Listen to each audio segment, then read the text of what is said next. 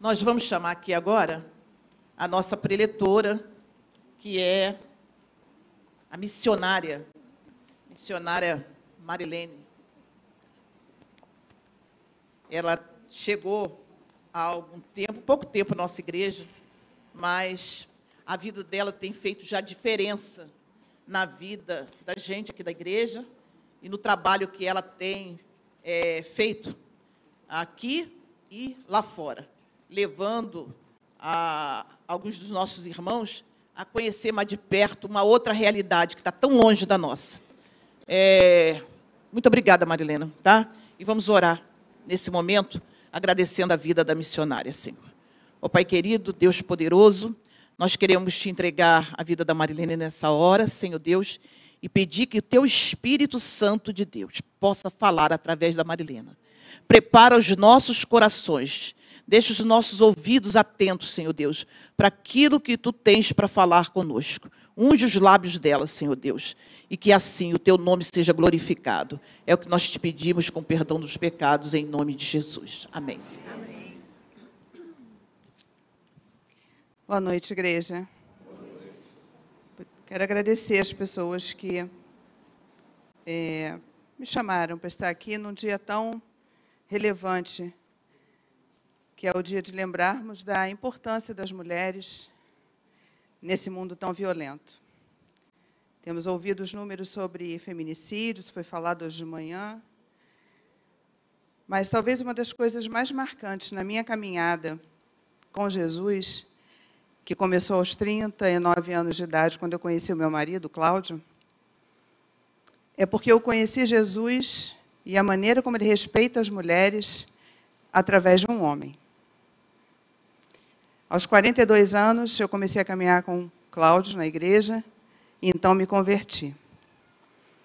E eu quero deixar essa referência nessa fala, porque eu compreendi que Jesus respeita as mulheres, ele dá dignidade às mulheres, não através de uma mulher, mas foi através de um homem.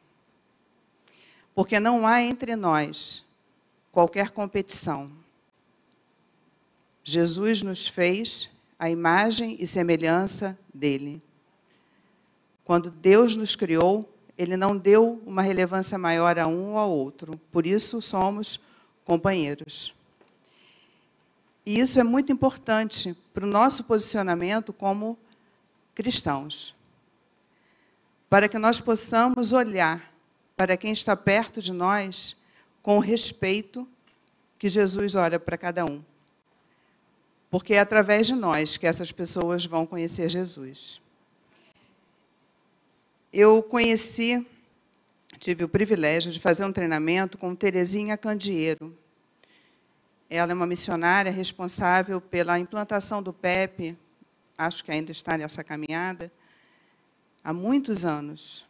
E ela caminha falando do PEP, que é um programa de educação pré-escolar, crianças, então, até os oito, nove anos, em países muito difíceis países do continente africano, países do continente asiático, da América Latina. E essa mulher, ela tem uma simplicidade e um amor para falar sobre Jesus que é uma referência para mim. Da mesma maneira, Lúcia Margarida. Muitas pessoas conheceram Lúcia Margarida quando ela ainda era a executiva da União Feminina Missionária Batista Brasileira. Com seus cabelos bem branquinhos já, ela caminhava pelo Brasil e muitas vezes em outros países, falando da caminhada com Jesus. Quando ela se aposentou, ela foi à Índia para falar de Jesus num país onde as crianças são tão desrespeitadas. E ao voltar para o Brasil, ela se engajou num projeto, projeto Viver, no Chapadão. Talvez a grande maioria aqui, e aqui não vai nenhum julgamento, é só uma identificação mesmo, é, tivesse medo de se engajar num projeto dentro do Chapadão. Mas uma missionária com mais de 70 anos de idade está lá, falando de Cristo para pessoas que precisam ouvir falar dele. Essas duas brasileiras são referência para mim. E tem uma outra também, que não é brasileira, é uma liberiana, chamada Leymar Giboui. Ela ganhou o Prêmio Nobel da Paz em 2011. Essa mulher, cansada de ver os meninos serem usados como soldados na Guerra da Libéria, uma guerra que começou no início desse século e foi extremamente violenta. Então, as famílias viam os meninos sendo retirados de dentro de casa para servirem como soldados. Essa mulher um dia teve um sonho, expôs o seu sonho para o pastor da sua igreja, e ele então disse a ela: Esse sonho é seu, então é com você que Deus está falando. E essa mulher então começou uma caminhada com as outras mulheres da igreja dela e das redondezas, até que isso culminou numa organização, numa estrada que levava até o palácio do presidente da Libéria. E elas todas vestidas de branco, com cartazes, protestavam sobre aquela situação de injustiça. Crianças sendo retiradas de casa para servirem como soldados. Essa mulher tinha um manifesto nas mãos. E ela entrou no palácio. Ela entregou esse manifesto a esse presidente. E essa situação foi cessada. E depois disso, uma mulher foi eleita presidente naquele país. São algumas referências. Eu aprendi muito no início da minha caminhada cristã, e eu não venho de uma família evangélica, eu fui a primeira a me converter na minha família. Então, para mim, a Bíblia sempre é uma descoberta. A cada dia, cada oportunidade que eu tenho de conhecer um pouco mais sobre a palavra de Deus. Eu aprendi muito cedo que eu não tenho capacidade de amar. O ser humano não tem capacidade de amar. Ele precisa do fruto do Espírito para isso. Porque é o fruto do Espírito Santo de Deus que nos dá amor, fé, paciência. E aí, por diante, está lá em Gálatas 5, 22. O ser humano que não tem a Cristo, que não tem o Espírito Santo de Deus, ele não sabe amar. E aí temos que nos perguntar se o que nós, como servos de Cristo, o que a gente demonstra para as pessoas que estão ao nosso redor. E aí eu falo um pouco além da nossa família. Se nós temos mostrado que estamos caminhando com Cristo. Eu vou pedir que nós leamos juntos Lucas 8, de 40 a 48.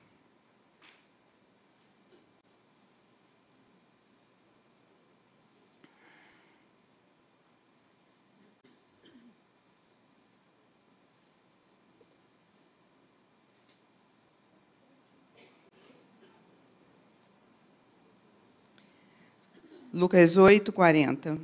Quando Jesus voltou, uma multidão o recebeu, pois todos o esperavam. Então um homem chamado Jairo, dirigente da sinagoga, veio e prostrou-se aos, aos pés de Jesus, implorando-lhe que fosse à sua casa, porque sua única filha, de cerca de 12 anos, estava à morte. Estando Jesus a caminho, a multidão o comprimia. E estava ali certa mulher que havia 12 anos vinha sofrendo de uma hemorragia e gastara tudo o que tinha com os médicos, mas ninguém pudera curá-la. Ela chegou por trás dele, tocou na borda de seu manto e imediatamente cessou sua hemorragia. Quem tocou em mim? perguntou Jesus. Com todos negassem, Pedro disse: Mestre, a multidão se aglomera e te comprime. Mas Jesus disse: Alguém tocou em mim eu sei que de mim saiu o poder. Então a mulher, vendo que não conseguiria passar despercebida, veio tremendo e prostrou-se aos seus pés. Na presença de todo o povo, contou por que tinha tocado nele e como fora instantaneamente curada. Então ele lhe disse: Filha, a sua fé a curou. Vá em paz. Essa passagem é muito bonita. Porque quando nós lemos o sofrimento dessa mulher, nós tentamos nos colocar no lugar dela. Doze anos sofrendo de uma doença que a incapacitava, que a afastava do convívio, porque naquele período uma pessoa que estivesse, né, uma mulher que estivesse naquela situação, não poderia sequer conviver com o grupo. Ela provavelmente é uma mulher que tinha algumas posses, porque ela perdeu tudo tentando tratamentos médicos e não conseguiu. Ela se infiltrou no meio de uma multidão. E o foco de Jesus era outro. Ele tinha sido chamado com urgência para socorrer uma menina. E aquela mulher toca a sua seu manto, a borda do seu manto. Portanto, ela não estava de pé. Ela estava de uma maneira humilhante, escondida, quase se arrastando porque ela tocou a borda. Então ela não estava andando junto com a multidão. Ela tinha certeza de que aquele homem poderia curá-la. Então ela fez o que foi possível. Ela se arriscou para tocar pelo menos num pedacinho do manto dele. E a fé dela foi tamanha que o Senhor sentiu que ela, ela, havia tocado no manto dele. E ele insistiu em conhecê-la. Apesar de tantas pessoas ao redor dele, quantas pessoas não deviam estar tocando nele, querendo cura? Porque ele era muito conhecido, por isso ela foi até ele. Mas a certeza dela de que Jesus poderia curá-la fez com que dele saísse poder e a curasse. E ela, com medo de se expor, foi até ele. E esse exemplo chega até nós. Que a fé dela em Cristo foi tamanha que ela ficou curada. E ele declara a ela: vá em paz. Quando nós lemos essa passagem, nós devemos, além de nos identificar com essa mulher, porque essa passagem não é feita só para as mulheres, é feita também para os homens. Jesus escreveu a vida dele, deixou todo esse relato para nós, a palavra de Deus é para todos, para que nós possamos pensar.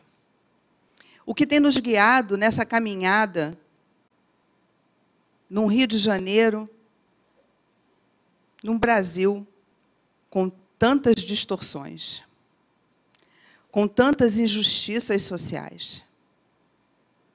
O que tem nos guiado como servos de Cristo ou como pessoas que talvez estejam aqui hoje, ou talvez estejam nos ouvindo, que não sabem mais o que fazer depois de tanto sofrimento?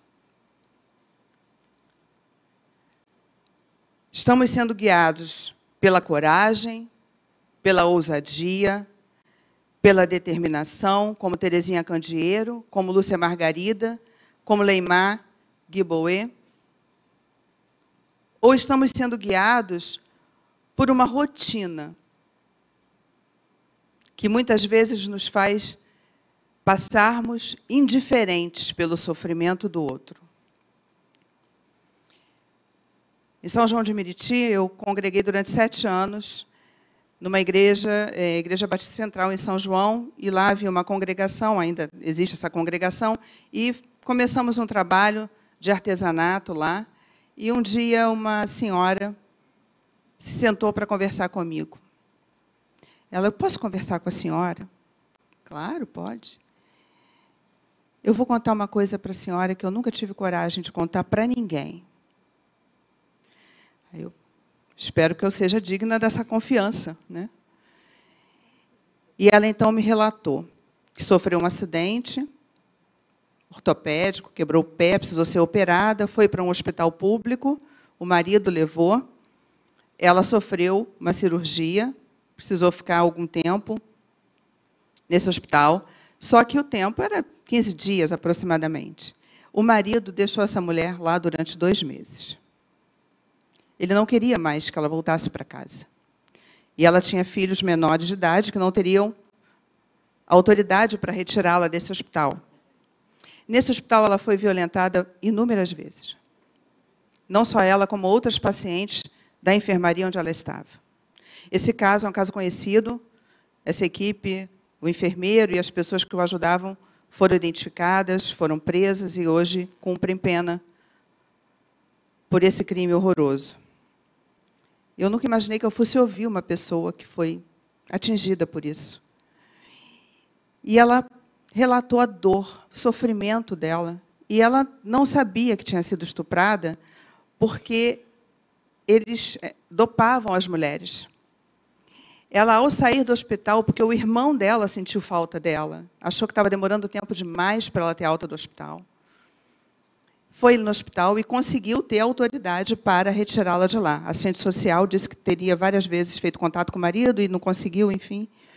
Ela foi para casa, mas com muitas dores pélvicas, muitas. E aí ela foi ao ginecologista, quando o ginecologista identificou. E eu perguntei a ela se ela tinha ido à polícia, se ela se somou aquelas mulheres todas que tinham colocado uma causa contra aquele homem. Ela me disse que não, porque era muito doloroso ter que falar sobre aquilo e que ela não conseguia falar sobre aquilo na igreja dela. Porque ela sabia que as pessoas iriam julgá-la. Percebam o quanto isso é grave. O quanto isso é grave. Pessoas dentro das nossas igrejas não se sentem à vontade para serem amadas e cuidadas por nós. Porque tem medo do julgamento. Então ela conversou comigo, chorou, desabafou, ficou aliviada e continuou a caminhada dela. Por isso eu afirmo a vocês que a minha compreensão é que se eu me afastar de Jesus, eu não saberei amar. Eu vou enveredar pelo egoísmo que vem de Satanás e vou preferir a minha vida e não me preocupar com a vida do outro. Se eu não sei amar, eu não sei cuidar. E nós não podemos nos enganar achando que muitas atividades na igreja são sinônimo de amor. Porque não são. Amor é algo pessoal. Olho no olho mesmo em tempo de coronavírus, vamos ter que fazer um exercício do abraço. Porque amor é como Jesus fez com essa mulher. Ele parou tudo no meio da multidão. Vamos tentar imaginar essa cena. Ele parou. Ele parou. Todo mundo parou. Quem me tocou? Ele queria saber quem era aquela pessoa aquela mulher. Foi pessoal. Se eu me afasto de Cristo, eu não consigo ter esse respeito pela dor do outro. Então eu começo a colocar coisas entre mim e essas pessoas que precisam de mim como justificativa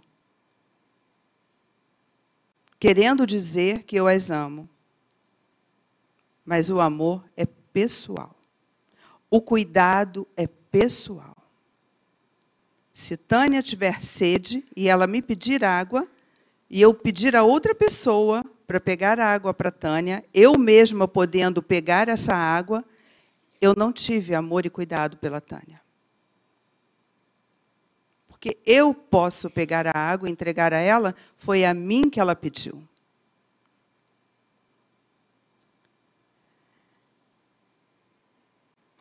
Conversando com uma mulher que ainda cumpre a sua medida prisional, eu há 10 anos tenho servido a Cristo em unidades prisionais femininas. Talavera Bruce e Oscar Stevenson e também em unidade de privação de liberdade para adolescentes, meninas da unidade professor Antônio Carlos Gomes da Costa, PAC, GC. Conversando com uma mulher que cumpre a sua pena por ter matado um homem. Ela, chorando, me disse: Durante anos, esse homem me perseguiu.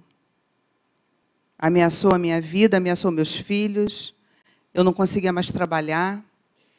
Então eu comecei a pensar: se ele fosse me atacar, como eu poderia fazer para que ele não me atacasse?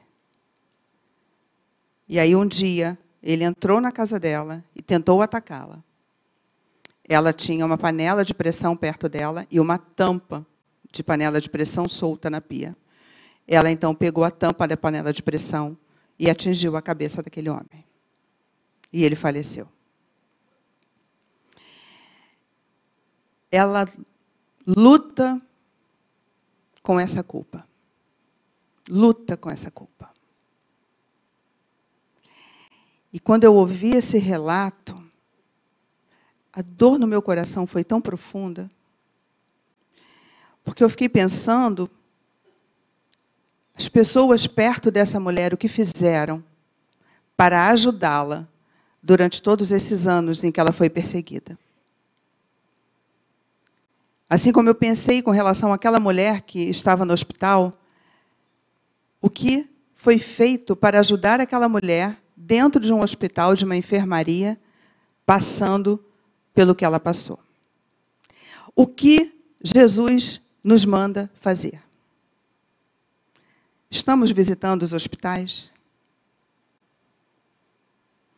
Estamos olhando para essas pessoas que estão em situação de vulnerabilidade social? Ou temos medo? Não, imagina se eu vou lá na favela, né? De jeito nenhum. Não estudei para isso, eu não ganho para isso. É um lugar violento. É melhor a gente nem olhar, não é? Melhor não olhar. Melhor nem ver. Eu vou querer lidar com quem é pobre? Com quem está passando por essa situação toda? Vai que eu estou andando por lá, acontece alguma coisa comigo? Isso é o oposto do que Jesus faz. O oposto. E isso é uma reflexão que nós temos que fazer, porque isso é uma ausência de amor. Se eu amo, eu cuido. Se eu não amo, eu não vou cuidar. Pior do que isso é julgar. Como nós ouvimos recentemente uma autoridade dizer de uma maneira absurda que as pessoas estão passando pelo que estão passando com as enchentes porque preferem construir as suas casas em lugares de risco. Isso, e, e nós verbalizamos isso nas nossas igrejas. Nós penalizamos essas pessoas que moram em locais pobres.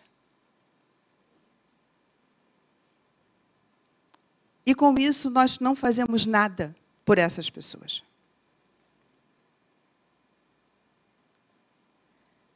Quando hoje de manhã a nossa preletora trouxe o caso da amiga, né? Ela, ela identificou aquela pessoa que trabalha na casa dela como amiga. Eu achei lindo aquilo. Dizendo que aquela mulher se sensibilizou, se compadeceu, porque a compaixão nos leva a ter ação. Ação. Porque se não for isso, é pena. A compaixão, a gente sente o coração movido, as lágrimas vêm, o corpo age e a gente faz alguma coisa. Aquela amiga da nossa preletora da manhã, ela teve compaixão por aquele homem, ela agiu favorecendo o atendimento daquele homem e acompanhou aquele homem até o último momento. Isso é o que Cristo faria. Fazemos isso? Conversando com uma adolescente no parque outro dia, eu perguntei qual foi o momento mais difícil. Eu uso a Bolsa Verde para o aconselhamento cristão, que é um projeto lindíssimo da Life Words, projeto Calçada. E conversando com essa adolescente, eu perguntei a ela qual foi o momento mais difícil que ela lembra da vida dela. A fome. Fome. Eu, às vezes, fico com fome. Não dá tempo de comer, passo o dia inteiro na rua, né? Não dá tempo. Chego em casa, eu vou comer. Porque eu sei que eu, quando eu chegar em casa vai ter comida. E ela foi relatando a fome. Ela foi relatando a dor e a humilhação de acordar e ir dormir sem ter o que comer. Desde os seis, oito anos. E a mãe ter que trabalhar, deixar todos trancados em casa, para conseguir trazer alguma coisa para pagar o aluguel daquele local, comprar o gás, fazer a comida, né? porque tem todo um desenvolvimento aí para fazer comida, não é simples. Né? Então, o medo dela não é da morte, o medo dela não é da cadeia, o medo dela não é da violência, o medo dela é da fome.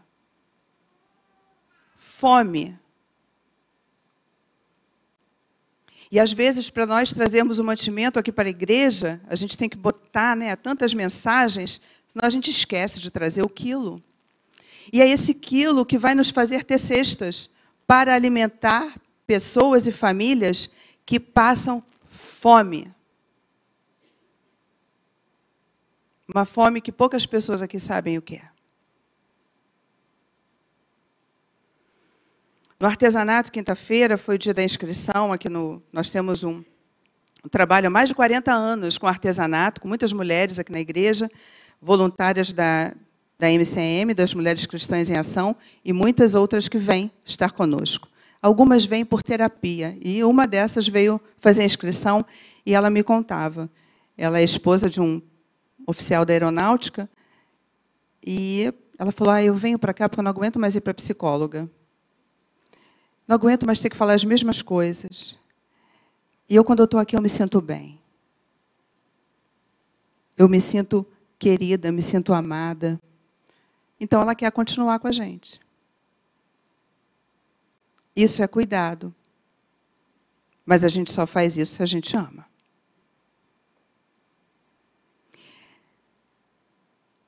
Quando nós lemos em Mateus 1 a genealogia de Jesus, temos lá cinco mulheres que chamam nossa atenção no meio de tantos homens. E uma delas é Ruth.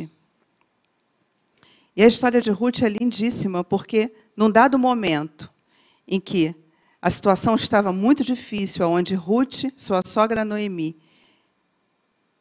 e a outra nora de Noemi estavam sem marido, sem ninguém para cuidar delas, Noemi diz às duas: vão, voltem para suas famílias e eu vou me embora curtir a minha vida amarga, né? Ela, Mara. A outra nora vai embora, chorando, sofrendo, mas volta para sua família. Mas Ruth não. Ruth permanece com Noemi, acompanhando Noemi de volta para a sua família, para a família de origem de Noemi, que era um povo completamente diferente de Ruth. E Ruth, com firmeza, ela diz: Aonde você for, eu vou, o seu Deus é o meu Deus. Fidelidade. Fidelidade. Porque quando nós negamos a ajuda a tantas mulheres, a tantas pessoas, a tantos homens, porque estamos hoje falando de cuidado, estamos falando de amor. Quando nós negamos, nós deixamos de ser fiéis a Deus. Algo que Ele colocou nas nossas mãos. Então, precisamos pensar em como essas notícias chegam para nós. Como toda essa dor, esse sofrimento que está ao nosso redor, tem chegado para nós. Uma vez, uma mulher estrangeira cumpriu pena aqui no Rio de Janeiro, e quando ela ganhou o alvará de liberdade, ela é colocada, qualquer mulher tem que sair e é colocada no portão do lado de fora. Se der tempo, a família é comunicada e vai buscá-las. Ou senão elas vão como puderem ir. Essa estrangeira, não tinha ninguém no Brasil, ninguém no Rio de Janeiro. Quem iria buscá-la? Será que se ligasse para vocês, vocês iriam lá buscá-la? Para onde vocês levariam essa mulher? Que conheceu a Jesus no cárcere e se batizou no cárcere. É uma pergunta. Meu marido foi buscá-la. Levamos ela para nossa casa, ela ficou lá algum tempo até que alguém pôde ir pegá-la.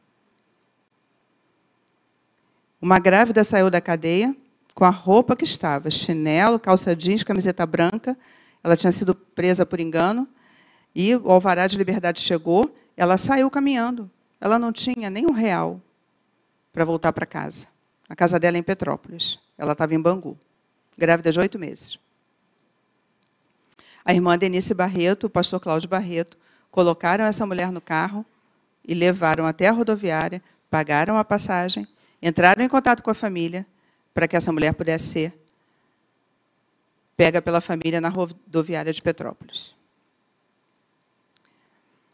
Então precisamos pensar sobre esse amor e esse cuidado. Porque não há em nós merecimento. Não há em nós merecimento pelo amor que o Senhor nos deu. O que Ele nos dá é por graça. Mas às vezes nós, talvez, né, achemos que merecemos. E queremos que as pessoas para quem nós damos amor sejam gratas a nós. Mas não é a nós que eles têm que agradecer. Eles têm que reconhecer nisso que fazemos o amor de Deus. Porque é Jesus que eles têm que agradecer. É a Jesus que eles têm que querer. Eles não têm que ser gratos a nós. E eu deixo então aqui mais uma reflexão. O que nós vamos fazer como servos de Cristo para que essa situação no Rio de Janeiro, que vem atingindo a todos nós, mude. O que nós vamos fazer efetivamente? Ouvimos mensagens, ouvimos pregações lindíssimas, conhecemos a palavra do Senhor, o que nós vamos fazer para diminuir a violência nessa cidade. O que nós vamos fazer para diminuir a miséria no Rio de Janeiro. Até quando nós vamos ficar murmurando, lamentando, nos protegendo e não vamos agir? Até quando? Vamos esperar o quê? Vamos esperar que o Rio de Janeiro fique numa situação ainda pior do que a que está? Essa cidade é uma das cidades que tem mais igrejas cristãs no Brasil. Então, o que falta no Rio de Janeiro não é servos de Cristo. Só a Convenção Batista Carioca tem cerca de 520 igrejas no campo carioca, que é a antiga Guanabara, para quem conheceu. Se nós somarmos com as cidades fluminenses, nós vamos ultrapassar 1.600 igrejas batistas. E aí temos que nos perguntar por que é que o Rio de Janeiro está nessa situação o que nós não estamos vendo, o que nós não estamos fazendo. Por que nós não vamos para os hospitais levar conforto para as pessoas? Levar um artesanato, uma leitura de um livro, um ombro para aquela mãe. Trabalhei durante três anos na capelania no Instituto de Cardiologia do Estado, IECAC, no Maitá. Mães que perdem seus filhos com dois meses de idade. O que dizer para aquela mulher? Só Jesus pode consolar aquele coração. E muitas vezes aquela mulher não tem ninguém que a console. Acompanhei um menino que ficou nove anos de idade, ele fez dez anos dentro do hospital. Ele foi abandonado pela mãe dentro do hospital.